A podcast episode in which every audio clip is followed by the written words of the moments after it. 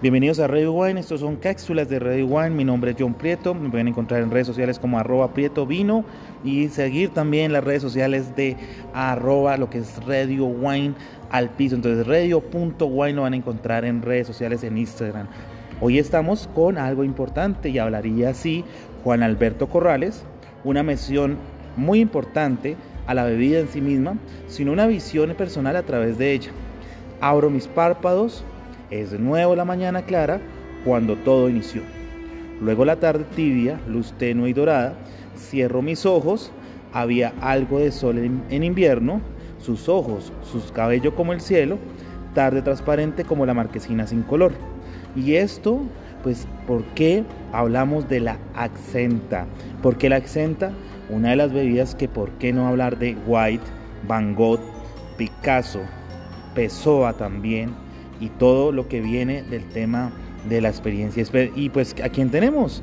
Siempre cuando queremos hablar de las experiencias de cápsulas de Radio One, invitamos a grandes personas em, enfocadas en la gastronomía, en otras bebidas. Y aquí estamos con David Odavo, que lo conocen mucho en el, en el gremio de vinos a nivel latinoamericano. Buenos días, tardes y mañanas. Davo, ¿cómo estás? Y bienvenido a Radio Wine. Hola John, ¿cómo estás? Gracias por este momento, por este espacio que nos abres y vamos a compartir estos conocimientos sobre bebidas, destilados y productos históricos. Etimológicamente hablando, David, y de verdad que gracias por acompañarnos, hablamos del accenta o ajenco, ¿no? ¿Cómo podría desarrollarse o cómo podría nacer esta bebida eh, apodada el Diablo Verde o también el Hada Verde?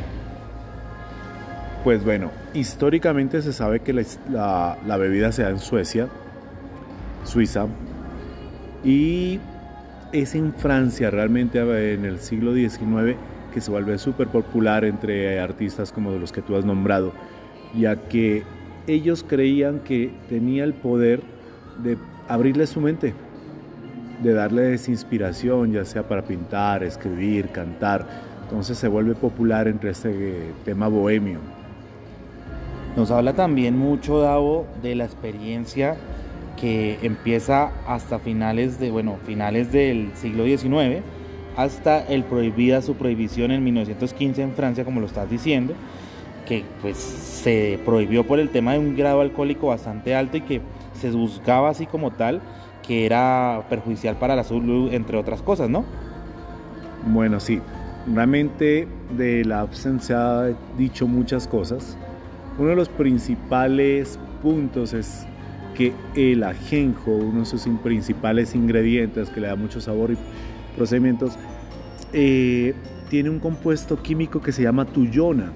La tuyona o tujona que se encuentra en las raíces, sobre todo de la planta, tiene eh, el absintin.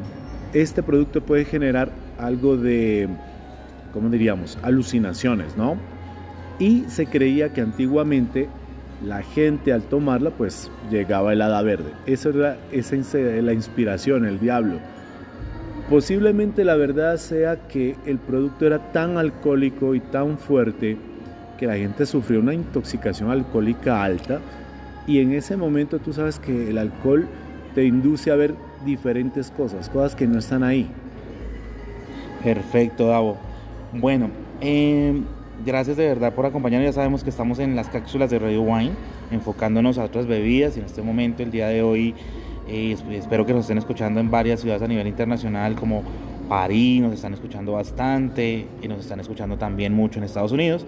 Y pues bueno, todo habla hispana. Instrumentos que podemos utilizar para el rito de la bebida.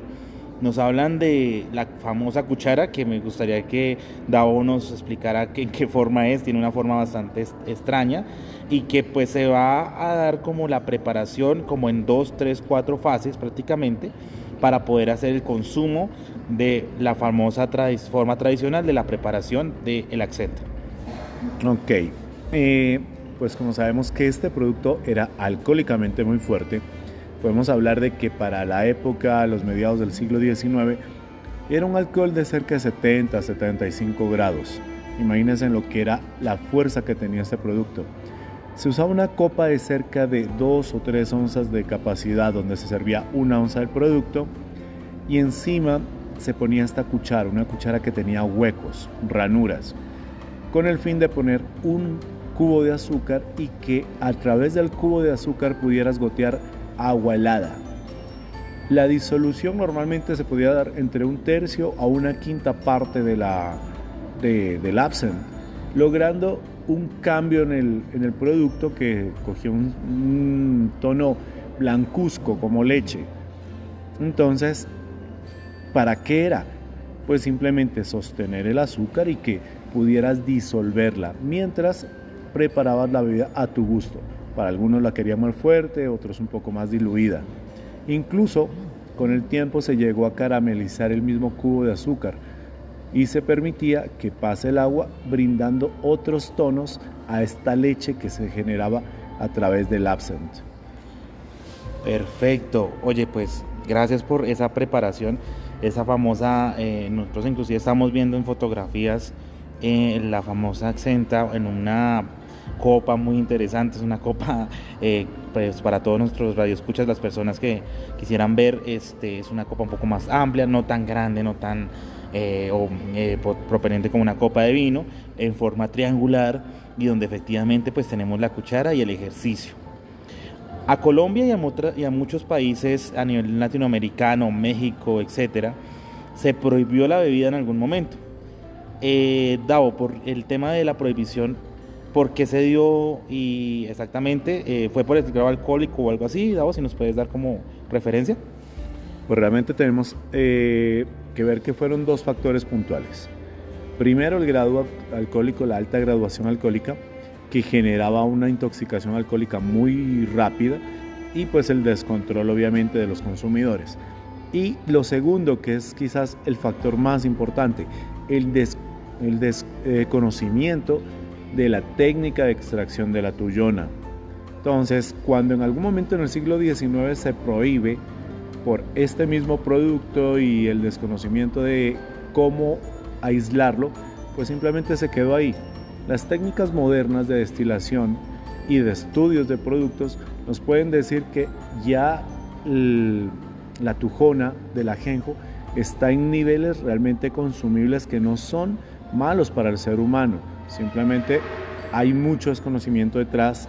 Las empresas o los institutos, ministerios en los diferentes países latinos que están a cargo de la investigación quizás no están lo suficientemente nutridos del conocimiento para manejar este tipo de productos que vienen de especias herbales y conocimientos muy ancestrales.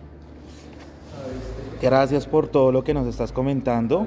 Y dentro de la experiencia pues habla Argentina que fue prohibido en el año 1907 y pues otras ciudades o países latinoamericanos que llegaron a ese prohibirse y llenando la experiencia.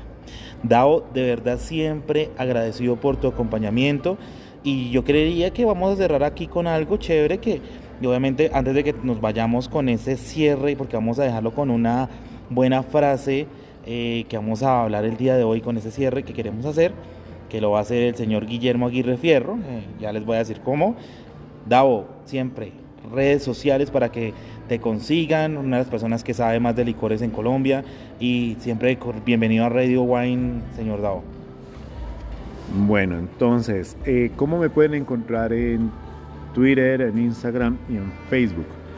Pues mi nombre es David Rodríguez, vamos a poner Davo con V, D-A-V-O, Barmaster y con el arroba por delante. Arroba Davo Barmaster en las tres eh, redes sociales. Davo, muchísimas gracias. Y es cuando en el poema El brindis del bohemio, año 1915, del mexicano Guillermo Aguirre Fierro, dedicado a la figura de la madre, se destaca un pasaje que dice, pero en todos los labios había risas, inspiración en todos los cerebros y repartidas en la mesa copas pletóricas de ron, whisky o ajenjo. Esto fue Radio Wine, las cápsulas de Radio Wine. Gracias a todos. Feliz día, noche o mañana. Esto fue Radio Wine.